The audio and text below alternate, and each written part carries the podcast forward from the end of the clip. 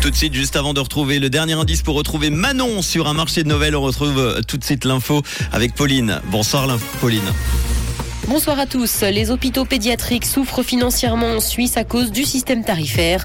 Les tests ont coûté deux fois plus cher à la Confédération que les vaccins contre le Covid et de la pluie attendue demain matin.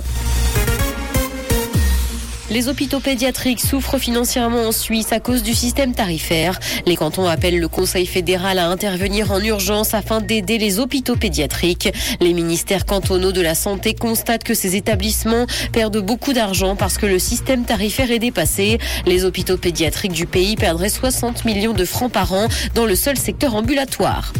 Les tests ont coûté deux fois plus cher à la Confédération que les vaccins contre le Covid. Le contrôle fédéral des finances a critiqué l'OFSP pour sa gestion des tests qui ont parfois été facturés deux fois à l'État. Les grands laboratoires ont ainsi pu réaliser des gains considérables et la Confédération a échoué dans la chasse aux abus selon le rapport du CDF. La perte engendrée est d'environ 20 millions de francs selon Santé Suisse.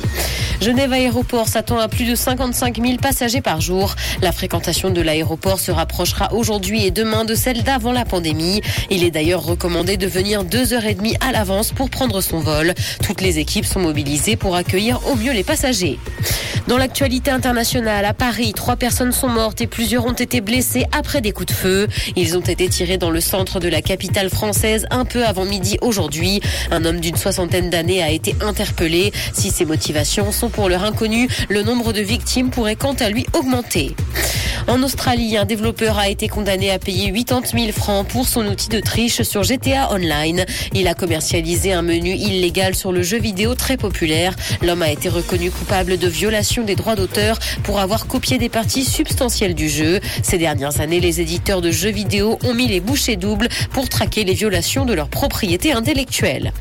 Alec Baldwin est visé par de nouvelles poursuites. L'assistant réalisateur de Rust, le tournage sur lequel la directrice de la photographie a trouvé la mort, a décidé de contre-attaquer après une plainte de l'acteur. Ce dernier accuse une partie de l'équipe du film de négligence.